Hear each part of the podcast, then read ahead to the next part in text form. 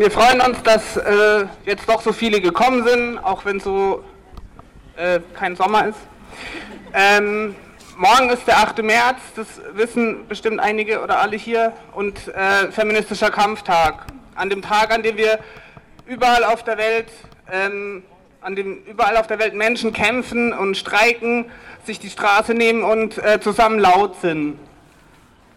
Heute an dem Vorabend dieses 8. Märzes sind wir hier am Niona-Menos-Platz in Freiburg. Dieser Platz wurde vor ein paar Jahren umbenannt, um an die Opfer von Femiziden zu gedenken und uns dieses menschenunwürdige Verbrechen im Alltag vor Augen zu führen. Die Statuen, die in Erinnerung und in Gedenken daran aufgestellt wurden, die wurden immer wieder entfernt. Doch äh, wir geben nicht auf und es werden wieder und wieder Statuen aufgestellt werden, um daran zu gedenken. Wir müssen immer weiter gegen das Patriarchat kämpfen, denn nur so können Femizide aufhören. Wir sind hier, um gemeinsam ein Zeichen zu setzen gegen diese Gewalt. Gewalt richtet sich nicht nur gegen Einzelpersonen, sie richtet sich gegen uns alle und muss als strukturelles Problem bekämpft werden. Denn sie trifft zwar einige, aber gemeint sind wir alle. Das Patriarchat kennt viele Formen von Gewalt. Polizeigewalt, rassistische Gewalt, sexualisierte Gewalt, Gewalt gegen queere Menschen und Feminizide sind nur einige Beispiele. Wir wollen uns zusammen an diese Menschen erinnern, die aufgrund ihrer Geschlechtsidentität ermordet wurden.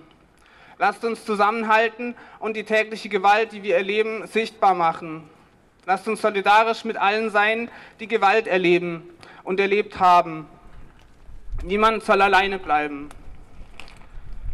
Heute sind wir hier, um all jener zu gedenken, die diese Gewalt nicht überlebt haben. Wir trauern um viele, die ermordet wurden. Wir werden uns an sie erinnern. Wir werden heute über Gewalt reden.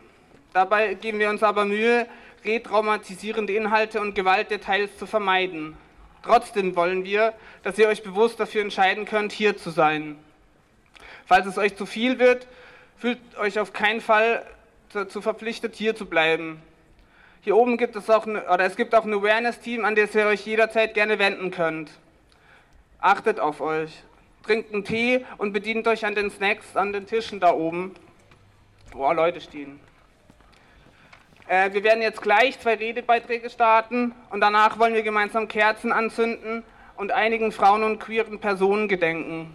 Bevor das losgeht, würde ich aber einen Freund einladen, der über die Erdbebenkatastrophe und das staatliche Versagen, das da passiert ist, in Kurdistan, in der Türkei und in Syrien, der dazu kurz was erzählen will. Hallo liebe Freundinnen und Freunde, hallo Genossen und Genossen.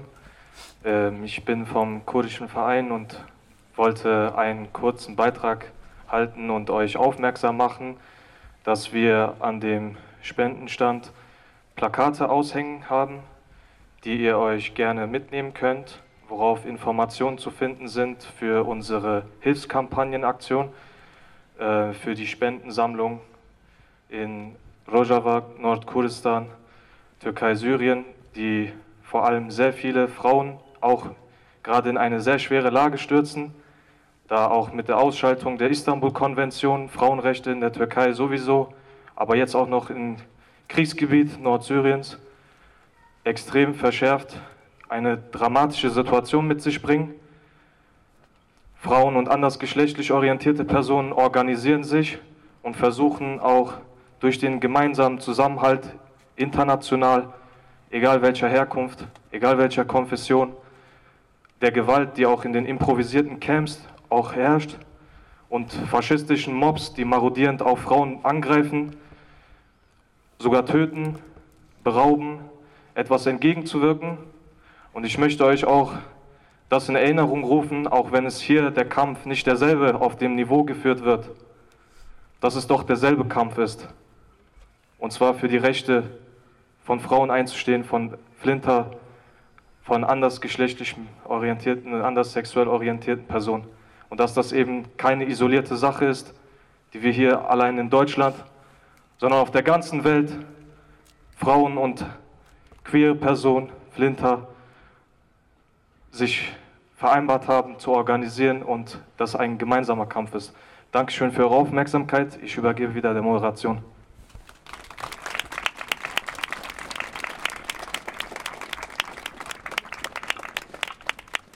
Dankeschön dafür.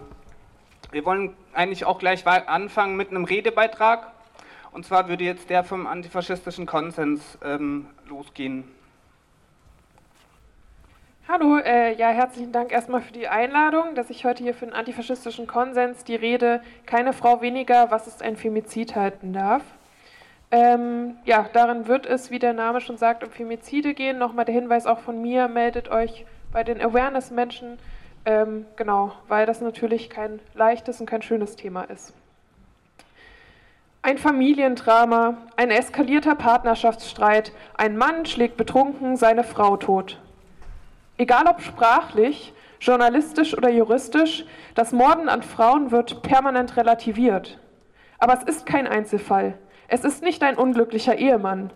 Es ist die absolute Zuspitzung einer patriarchalen Gewalt und der Machtposition von Männern.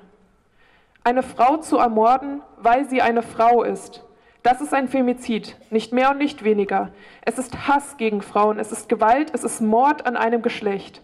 Dafür gibt es keine Erklärung wie, sie hätte Schande über die Familie gebracht, sie sei schwanger gewesen, sie sei minderwertig wegen ihrer Herkunft, sie sei ihren Aufgaben im Haus nicht nachgekommen, sie sei einem anderen Mann zu nahe gekommen, sie sei lesbisch gewesen, sie sei nicht mehr an ihm interessiert gewesen, sie hätte sich trennen wollen.